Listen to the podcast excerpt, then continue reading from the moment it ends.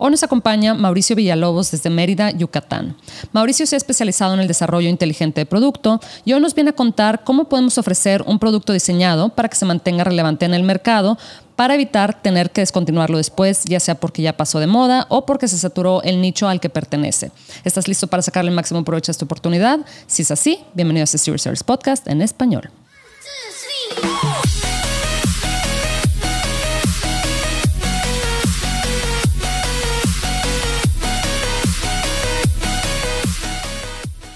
Bienvenidos a todos a este episodio de Serious Sellers Podcast en español. Mi nombre es Adriana Rangel y yo estoy aquí para platicar sobre las mejores estrategias de crear y crecer tu negocio en Amazon, Walmart y todo e-commerce en general para vendedores de todos los niveles. Comenzamos.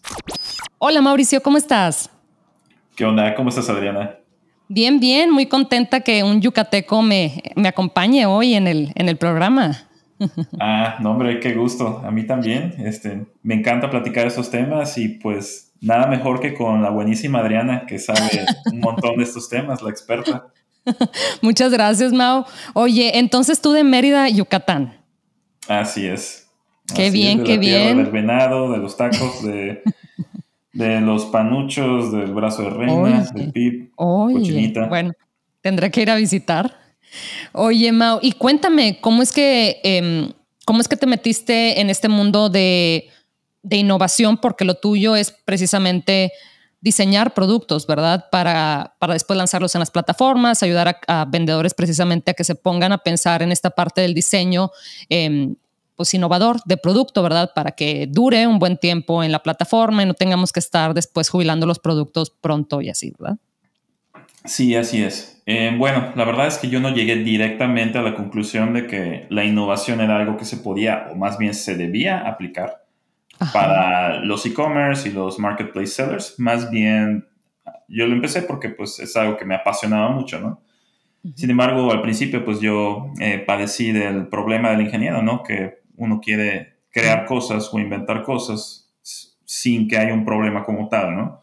Ok. Y em, pues creo que pasé por ese proceso, ¿no? De aprendizaje hasta que sobre la marcha ya empecé a desarrollar un negocio y eventualmente ya trabajando con varios tipos de perfiles de clientes diferentes, me di cuenta de un perfil en específico que es uno muy interesante, que es el que más me llamó la atención, que es la gente que ya tiene e-commerce y ya ah. vende productos. Em, ahí me di cuenta de uno de los dolores más recurrentes que tienen, que es que eventualmente como que sus productos, sobre todo los VIP, ¿no? Los productos estrella, Ah. siguen como que un ciclo de vida que pues empieza desde que lo introducen hasta que ya madura y eventualmente pues ya decae, ¿no? y, ellos en general detestan eh, tener que buscar nuevos productos. Cuando su producto o sus productos se estrella, así suena ridículo, ¿no? Pero se estrellan, entonces ellos tienen que buscar otros y es como tu negocio se resetea y se resetea. Y por eso he visto que muchos de ellos ya llega un punto en el que se hartan de estar sin ese ciclo. Y una vez que levantan una marca y crean una tienda exitosa, lo que hacen es buscar una salida, que es un éxito para ah. vender su, su tienda. Quieren vender su marca, quieren vender su negocio. Ahorita que mencionas eso de que nos cuesta trabajo o como que le sacamos la vuelta a sacar nuevos productos, a pesar de que sabemos que esa es la manera de crecer eh, nuestro negocio en general, ¿verdad? Em, yo creo que el motivo por el cual como que nos cuesta, o no que nos cuesta, pero existe cierta resistencia a, a iniciar otra vez ese proceso de investigación, de hablar con el, eh, proveedor, negociación, etcétera, ¿verdad? Es porque yo creo que sentimos, o al menos es, estas como yo me siento en ocasiones, ¿verdad? Que dices, ay, mira, este ya me funcionó, sabemos que es un juego de probabilidades también, ¿verdad? Que no todos los productos que lances van a funcionar. Entonces, cuando ya uno o dos o tres ya te funcionaron, pues te cuesta mucho dejarlos ir. Yo precisamente estaba en esa situación hace unas semanas, creo que ya le encontré una solución, pero sí te quedas así como que, pues sí, o sea, como que sabes que puedes volver a lanzar un producto, sabes que existe mercado, sabes que existe demanda y todo eso, pero te da como que un poco de miedito, incertidumbre volver a hacerlo, ¿verdad? Sí, exactamente, porque nunca, nunca sabes realmente, ¿no? O sea, el mercado y la gente que compra productos, pues son sistemas muy complejos, ¿no? Entonces tú puedes tener una Mm. buena heurística y decir, ¿sabes qué? Tengo mucha experiencia, ya conozco muy bien este nicho y estoy casi seguro de que esto va a funcionar y al final no funciona como esperabas, ¿no? Sí. Entonces, por más experiencia que tengas, nunca vas a tener un dominio absoluto y vas a tener que volver a cometer errores, tropiezos. Y yo creo que lo que pasa es que, pues, sobre todo la gente, ¿no? Que, que crea los e-commerce y los crece, llega un punto en el que como que ya quieres trascender ese ciclo Mm, ok. y ya te sientes como que, oye, pues ya, ya quiero sentirme un empresario, ¿no? O sea, quiero que mi negocio se empiece a mover más solo. Y sí es cierto, ¿no? Puedes contratar gente, puedes tener tus asistentes de diferentes cosas, puedes manejar el marketing y puedes como que departamentalizar varias funciones y delegarlas. Pero al final de cuentas, el que tiene ese conocimiento de qué es lo que tienes que, qué productos tienes que vender, ¿no? Ese es Ujú. muy difícil, así que delegarlo, ¿no? Sí, Mau. Y fíjate, regresando a tu comentario, lo que mencionas de cómo se ha vuelto un objetivo para nosotros los vendedores, el precisamente, ahora sí que vender nuestro negocio a inversionistas, agregadores, etcétera.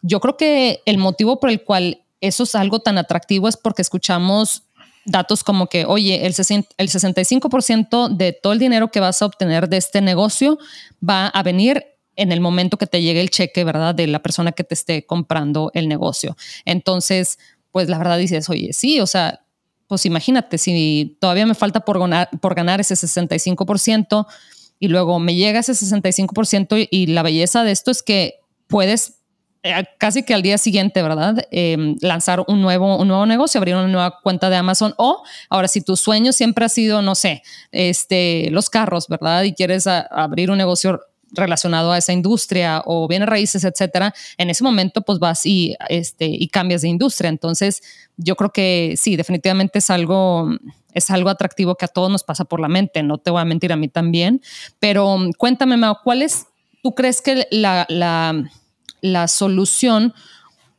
o la manera de pensar en esto yo creo que inclusive antes de empezar a seleccionar un producto, antes de inclusive igual y hacer la investigación de nichos, etcétera, como para tener esto en mente de encontrar una oportunidad de, de desarrollar y ofrecer un producto que tenga una vida útil y que sí, pues su, su nicho no se sature, ¿verdad? Eh, en los siguientes, pues no sé, en los siguientes dos años o algo así, ¿verdad? Claro, eh, bueno, yo creo que este tema de de prolongar, por así decirlo, ¿no? el ciclo de vida del producto es uh -huh. más que buscar el producto adecuado.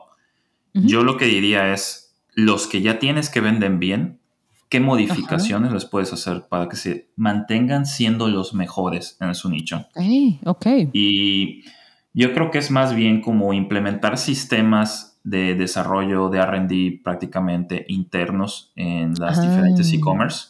Ok. Y pues Ahora sí que, no sé si se han dado, te has dado cuenta que muchas empresas de software, de SaaS, por ejemplo, tienen sí. roadmaps, ¿no? Y algunos ah, sí. de esos hasta son públicos, ¿no? Te dicen, mira, eh, no sé, en el primer cuarto del 2023 vamos a trabajar en estas características y le sí. vamos a agregar esto y le vamos a agregar esto otro y, y así, ¿no? Uh -huh. Yo creo que en hardware se debe manejar algo similar. Porque el software es algo que está evolucionando completamente todo el tiempo, ¿no? Y así como surgió Zoom, después salieron un montón de competencias de Zoom. Sin embargo, uh -huh. Zoom sigue siendo hasta cierto punto relativamente el líder, líder en su nicho sí. porque no han dejado de desarrollar características, no han dejado de mejorarlo. Ah, mira. Y aparte, uh -huh. el hecho de mantenerse relevante durante tanto tiempo le sí. ha permitido convertirse en la palabra que cuando alguien se refiere a esa herramienta en general, uh -huh. están hablando de esa marca. O sea. Sí, sí, es cierto.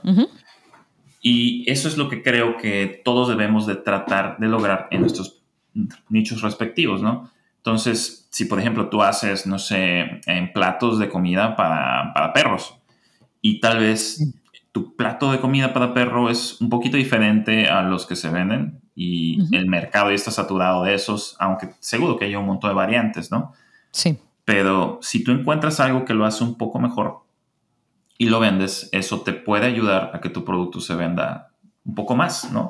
Porque estás ofreciendo más valor al, sí. al mercado. Y eso también, obviamente, no basta solo con tener un mejor producto, tienes que saber venderlo. Tu copy dentro de tu página tiene que estar adecuado, ¿no? Y tal vez tengas que invertir un poco en marketing, pero a lo que voy es, si de cierta manera tú logras hacer una innovación gradual, no tienes que hacer un desarrollo desde cero, no tienes que hacer una campaña de Kickstarter, conseguir fondos, venderle tu proyecto a venture capitals y angel investors. No tienes que pasar por todo ese proceso. Puede ser con lo que ya tienes, con tu cadena de suministros actual. Inclusive si estás fabricando en China, algo por el estilo. Y se te ocurre, hey, vamos a hacerle esta mejora a este producto, vamos a agregar estas características y con esto estamos por encima de lo que se está ofreciendo actualmente en nuestro nicho. Y el chiste es prácticamente mantener esa mentalidad y esos sistemas, pero planearlos bien. Em, que esa es la parte que creo que muchos pues no, no tenemos contemplado, ¿no? De entrada, pues por así decirlo, ¿no? Pon tú que ahorita sacas una mejora y eso permite que tu producto te da un tiempo de respiro en lo que tu competencia se pone al tanto contigo, ¿no? Y te vuelve a alcanzar y le agregan lo mismo.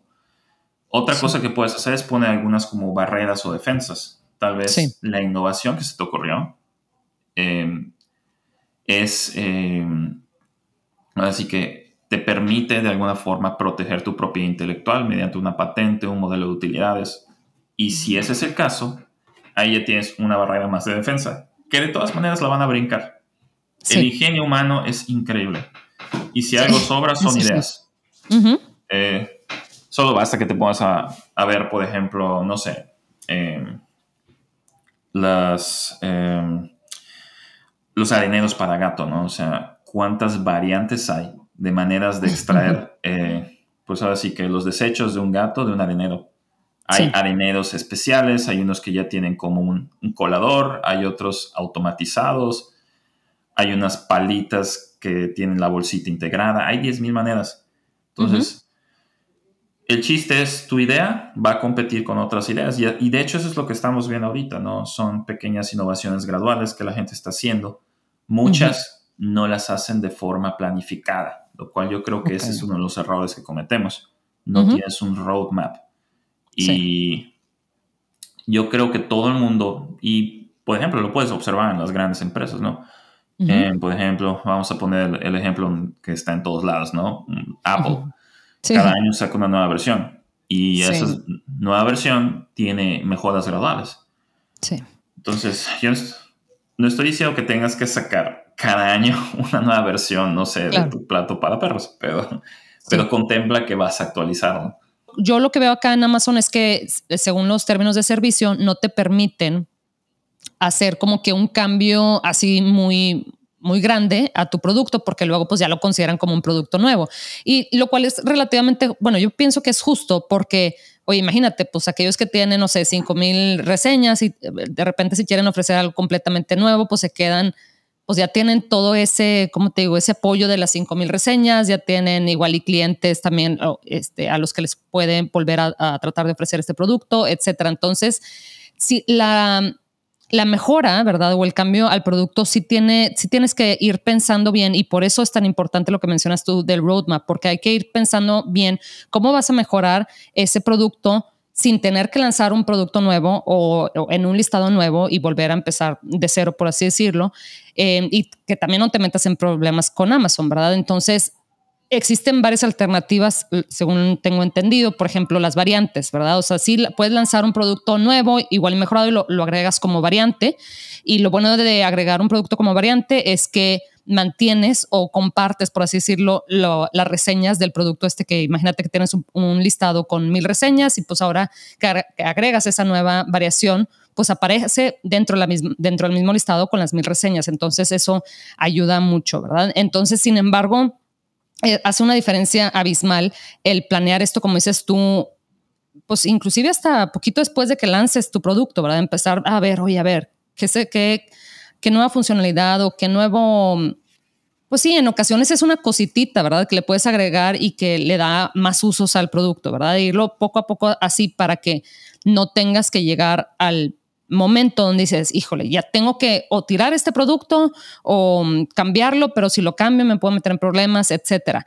Y, yo creo que por eso es también tan importante apoyarte por ahí también de igual si eh, si puedes tener los recursos y el tiempo para lanzar una como tu propia página web donde también puedas ir tú ahí este, haciendo ciertas pruebas, etcétera, ¿verdad? Entonces, me gusta mucho eso de empezar a planear porque no hay como tener tiempo, ¿verdad? Ahora sí que en cualquier situación, tener tiempo para planear, para pensar, para equivocarte, para eh, resolver ahí el, el, pues sí, el, el, problema, que llegar a un punto donde dices, es que ya no sé qué hacer, este, ¿qué hago con este producto, verdad?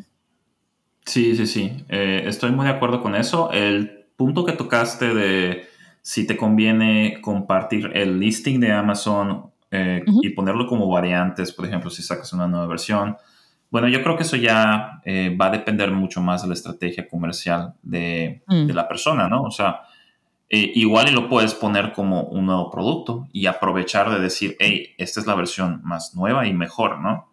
Okay. Y, y eso obviamente pues tiene sus desventajas porque Amazon en cierta manera, si no tiene mucha popularidad un producto porque es nuevo, tal vez tengas un poquito más de fricción, ¿no? Pero tal vez de alguna forma puedas este, canalizar algunas de las compras que tienes en tu producto original, poniendo, hey, por cierto, está esta nueva versión aquí, por si te interesa, no lo sé. Eh, siempre hay maneras, ¿no? De, claro. de poder aprovechar, ¿no? Esa innovación que hiciste. Sí. Sí, totalmente.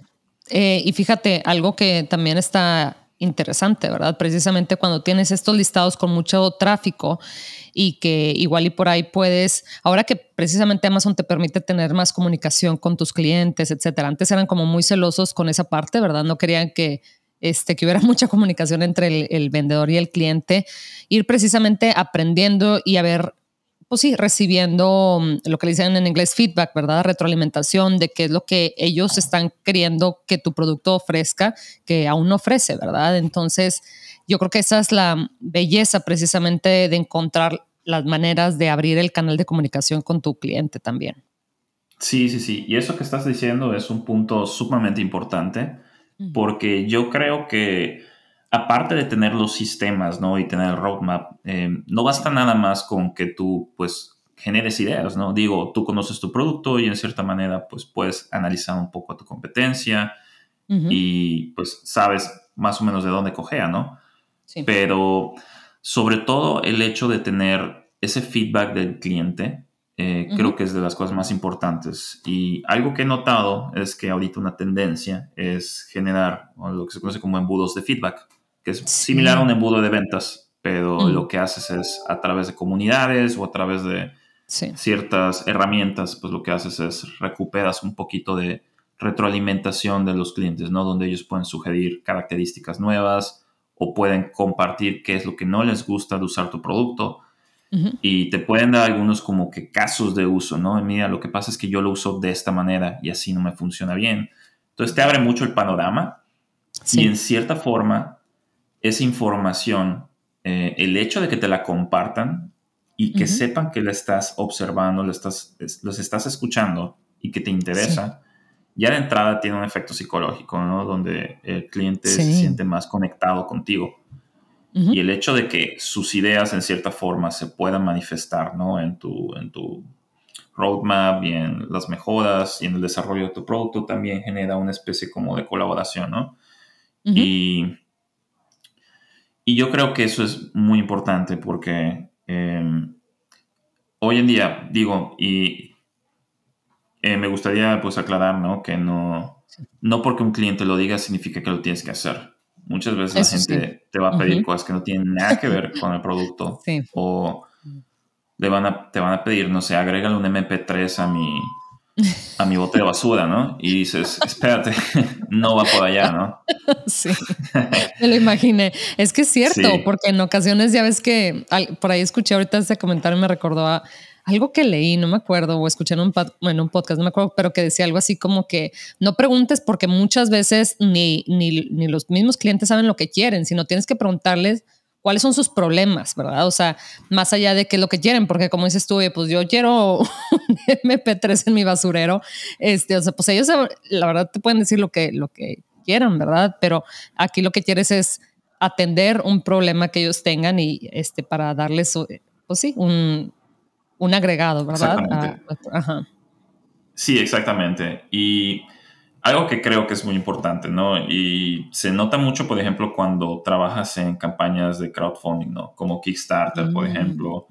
Eh, normalmente, para este tipo de campañas se crean unos embudos especiales donde tú vas sumando gente a tu lista de correos. Y aparte, pues puedes crear, no sé, una comunidad en Facebook o puedes utilizar alguna aplicación diferente, ¿no? No tiene que ser una aplicación gratuita como Facebook. Pero esas comunidades, este, en cierta manera, como que te pueden dar algún insight también de cómo la gente usa tu producto, qué cosas no les gustan. Sí. Y lo bonito es que muchas veces las quejas y las em, reseñas negativas pasan primero por ahí antes de llegar a la plataforma donde te pueden realmente dañar, ¿no? Ajá. Y la otra cosa es que, pues, estas comunidades, pues, tienden a crecer, ¿no? Y si tú ya manejas una línea de productos, no sé, em, tal vez manejas, no sé, un vaso que mezcla automáticamente em, el café, ¿no? Y aparte se mantiene caliente. Sí. Y quieres sacar una versión más profesional que ahora este, también enfría tu bebida, ¿no? Em, y, pero es la misma línea de producto para ti, ¿no? Porque una es la versión este, en base y la otra es la versión pro. Em, el hecho de que ya tienes la comunidad para una, puedes usar esa misma comunidad para, hacer la, para la otra versión. Entonces no tienes que crear una nueva, porque es una misma línea de productos. Y lo padre de eso es que pues es, tienes como que una retroalimentación constante. Ojo, vuelvo a recalcar, ¿no? Tienes que filtrar y saber interpretar esa información porque pues a menos que tú sepas muy bien cómo vas a hacer y manejes como algún tipo de encuestas y que estén muy bien analizadas, entonces eso te puede dar ya una información bastante valiosa. Sí. Pero fuera de eso, pues también tienes que tener una heurística de, oye, cómo tengo que analizar lo que me están diciendo, ¿no? Claro. Pero yo creo que eso es muy importante y sí es, nutre mucho el proceso de innovación porque el hecho de estar escuchando constantemente qué es lo que tus clientes que compraron tu producto no les sirve, que por cierto, ellos pueden volver a comprarte, ¿no? Igual y tu producto es un, algo que tiene una vida útil, pues no muy prolongada, o tal vez les interese si vas a hacer una versión 2.0 que es mejor, igual y vuelven a comprarte, ¿no? Entonces, no por el hecho de que ya hayan comprado y ya te hayan puesto, no sé, cuatro estrellas en vez de cinco, ya ya no te dejan de interesar, ¿no? Entonces, creo que siempre es muy importante crear estos embudos de retroalimentación, tener esta base de datos propia, de preferencia, yo, yo diría que los tengas en tu MailChimp o en, algún, o en alguna otra base de datos que tú puedas controlar. Fíjate que esto me recuerda a precisamente, yo me acuerdo que lo hice con un producto hace como un año o algo así, ¿verdad? Que estaba queriendo ahora sí que ponerme como tarea cada tres meses o menos de preferencia, ¿verdad? Pero lo ponía así como que cada tres meses cambiar y experimentar con las imágenes de mi listado, etcétera. Entonces, lo que hacía era, me ponía a ver todos los listados de mi competencia o al menos los que más venden, ¿verdad? Y me ponía a ver las reseñas negativas. Me recordó tu comentario de las reseñas negativas. Entonces me, ponía a ver no únicamente las mías, sino también las de mi competencia y ver en o sea, en qué estaba fallando el producto, en qué, etcétera. Y si era algo que mi producto ya lo tenía, pero que simplemente no lo comunicaba, pues entonces hacía, eh, creaba una imagen, ¿verdad? Una infografía o lo que sea y la ponía en mi listado para, para, pues ahora sí que la gente se diera cuenta que este producto precisamente eh, resolvía ese problema. Entonces, menciono esto, lo de las reseñas, porque esto, cuando ya tienes un producto, o sea, antes de lanzar un producto, obviamente es de, eso es, bueno, para mí es algo que un paso que no nos podemos saltar, el de ponernos a analizar la, competencia y ver qué es lo que el producto de la competencia no está atendiendo, ¿verdad? Para nosotros lanzar algo mejorado, ¿verdad? Algo que tenga más utilidad. Y una vez que, que ya estemos con nuestro producto en vivo, etcétera, seguir viendo, seguir, no, no porque ya lanzamos, ¿verdad? Igual ya estamos bien posicionados orgánicamente, igual en nuestras reseñas están, pues no sé, en un 4.5, o sea, algo que es considerado alto, eh, pero seguir, seguir escuchando, seguir escuchando para, yo en ese momento lo estaba haciendo para optimizar mis listados, ¿verdad? Para ir eh, testeando a ver qué imágenes funcionaban mejor, etcétera. Pero esto yo creo que también aplica para esto lo del feedback, ¿verdad? De que, oye, para ver qué, qué, qué está fallando y hacerlo como precisamente un, un hábito, estar escuchando a, la gente, ¿verdad? Yo me acuerdo por acá, eh, Bradley, acá de Helium 10, él, bueno, se iba un poquito, su estrategia es un poquito más agresiva, pero yo me acuerdo que él lanzaba listados eh, como de prueba. Entonces lo que hacía era como que, ok, me llama la atención este, este nicho, este producto, etcétera, déjame compro unos, eh, unas 10 unidades únicamente de este producto lanzo, es el, o más bien subo el listado, ¿verdad? Lo pongo en vivo, etcétera, y voy viendo a ver si para empezar la gente le da clic, a ver, o sea, realmente como que antes de hacer la inversión y comprar las 500 o las 200 o las 500 unidades del producto, ver a ver cuál de las cinco versiones, que porque igual y te das cuenta que, no sé, o sea, que el termo negro este, tiene más demanda que el termo blanco, etcétera, ¿verdad? Entonces, él sí lo hacía un poquito así como que, y cuando digo agresivo me refiero a que, pues, se requiere un poquito de más de más recursos, el tiempo, etcétera, el manejar ese tipo de experimentos. Pero él hacía eso precisamente para, pues sobre la marcha, ver no únicamente qué es lo que opinan, sino qué es lo que compran, ¿verdad? Porque eso es lo, lo importante, o sea, ver qué es lo que la gente ahora sí que está pagando con, sus, con su tarjeta de crédito, con sus dólares o sus pesos. Em, y eso te dice mucho de lo que la gente realmente necesita, ¿verdad? Sí, es cierto. Ese es un buen punto. Eh, y yo creo que la estrategia de Bradley, ¿verdad? Ajá. Eh, Sí, es sumamente buena porque, como tú dices, no, no necesariamente lo que la gente pide es lo que realmente quiere. Hay muchos temas inconscientes que están en juego y yo creo que muchas personas, ¿no? Cuando les preguntas qué quieres, pues realmente no tienen idea, ¿no? Pero si tú les pones opciones, entonces hay una que les atrae más, ¿no? Entonces, siempre está, es válido hacer este tipo de experimentos que es casi, casi, ¿no? Como que siguiendo un tipo de método científico, ¿no? De hacer pruebas y ir inclusive afinando con el tiempo, ¿no? Yo creo que eso también, todo lo que tenga que ser como optimizaciones o mejoras graduales, ya sea en el producto, en el diseño, en los materiales, o tal vez en tu mensaje y tu listado, cómo lo presentas, creo que, ajá, efectivamente, como tú lo hiciste, es muy bueno hacerlo ya como sistematizado. Pero el chiste es establecer los sistemas para que no te quiten mucho tiempo, sino que sea algo que se pueda hacer de manera fácil, que fluya. Y, que no se te olvide. Exactamente, que no se te olvide. Sí. Y digo, ya cada quien va a desarrollar sus propias herramientas, harán sus hojas en Google Sheets o tendrán sus, sus herramientas ¿no? especiales para eso. Sí. Pero yo creo que ese tipo de cambios y esas mejoras graduales, que, y por ejemplo, también puedes hacer mejoras en tu cadena de suministros, los cuales también creo que son muy importantes. Puedes investigar nuevos proveedores, puedes tratar de, pues estar pendiente, ¿no? De si puedes ahorrar cada vez más costos de alguna manera y aumentar tu margen de ganancia. Exactamente. Entonces, todo ese tipo de mejoras graduales y de también como que revisar, ¿no? ¿Qué es lo que está bien, qué es lo que no está, qué es lo que no está bien Em, siempre te va a dar mucho beneficio y especialmente tal vez en tus productos VIP, vale la pena que lo implementes. Em, sin embargo, em, yo creo que el más crítico, digo, porque tener una buena cadena de suministro es de entrada es esencial para, para poder vender el producto y ganarle bien.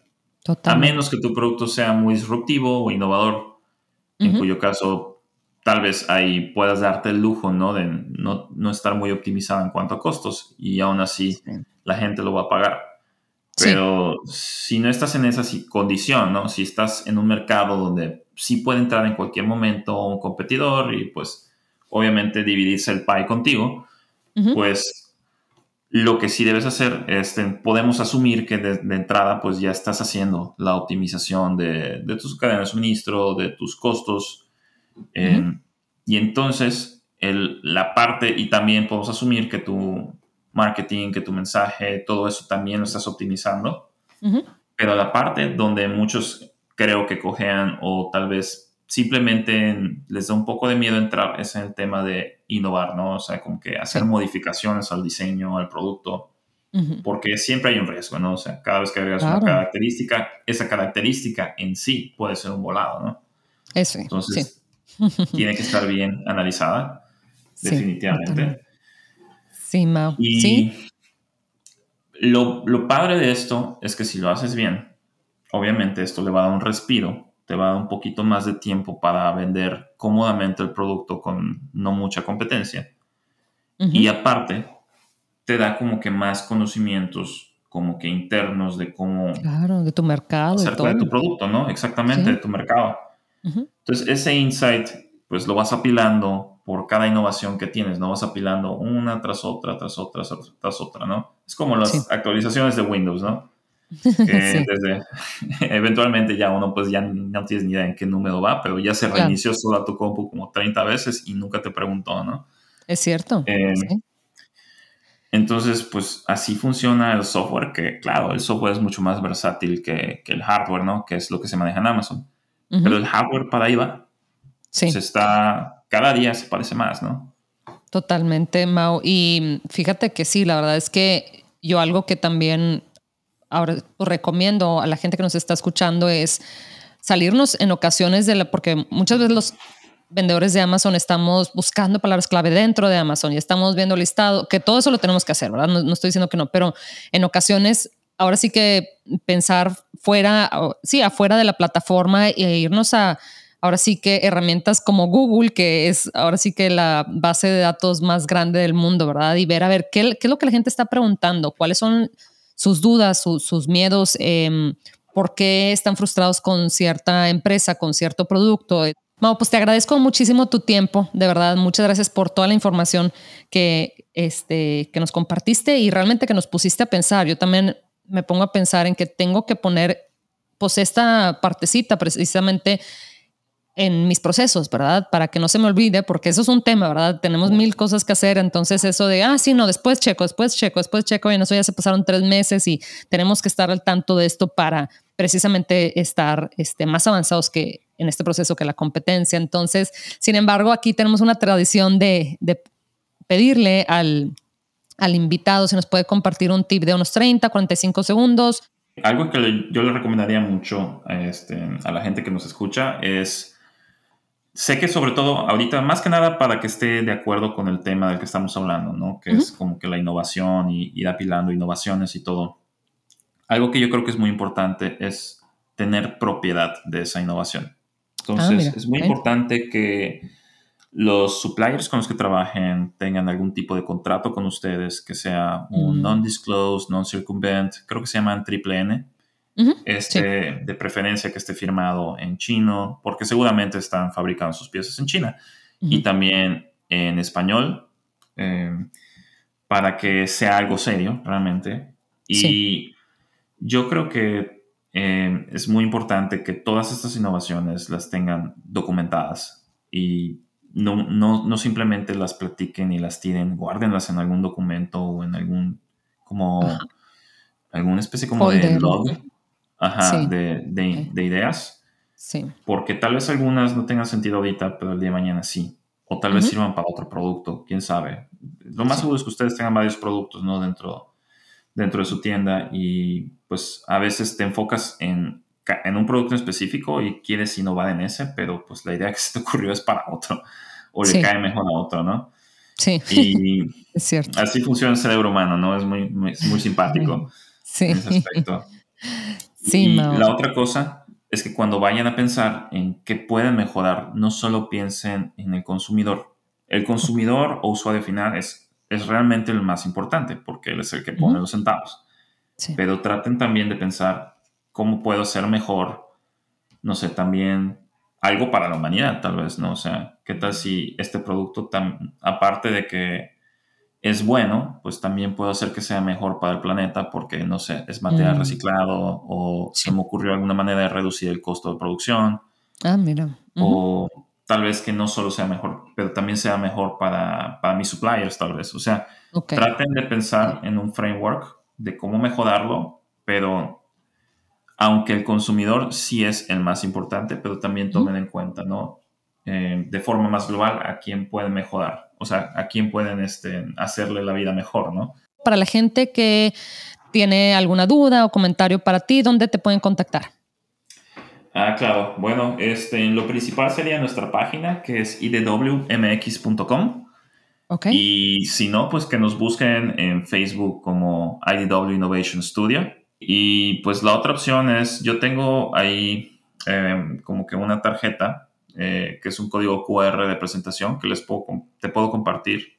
Y en ese link Em, pueden encontrar todas mis redes, pueden encontrar todo mi, mi, contacto personal. Me, me encantaría, yo estoy disponible para quien tenga dudas. Me encantaría definitivamente compartir eh, un poquito lo que sé y si le sirve a alguien, genial, ¿no? Perfecto, Mao. Entonces la gente también te puede encontrar cuando dices de redes, te refieres, me imagino, estás en LinkedIn, eh, Instagram, no sé cuál redes sí. utilizas. Ok. Sí, sí, Como sí. Instagram, LinkedIn, Twitter. Ah, muy bien. Y, y Facebook, prácticamente. Excelente, Mao. Pues ahora sí ya te dejo ir porque ya te robé mucho tiempo, pero seguimos aquí en contacto y bueno, mucha suerte a todos. Hasta luego. No, hasta luego.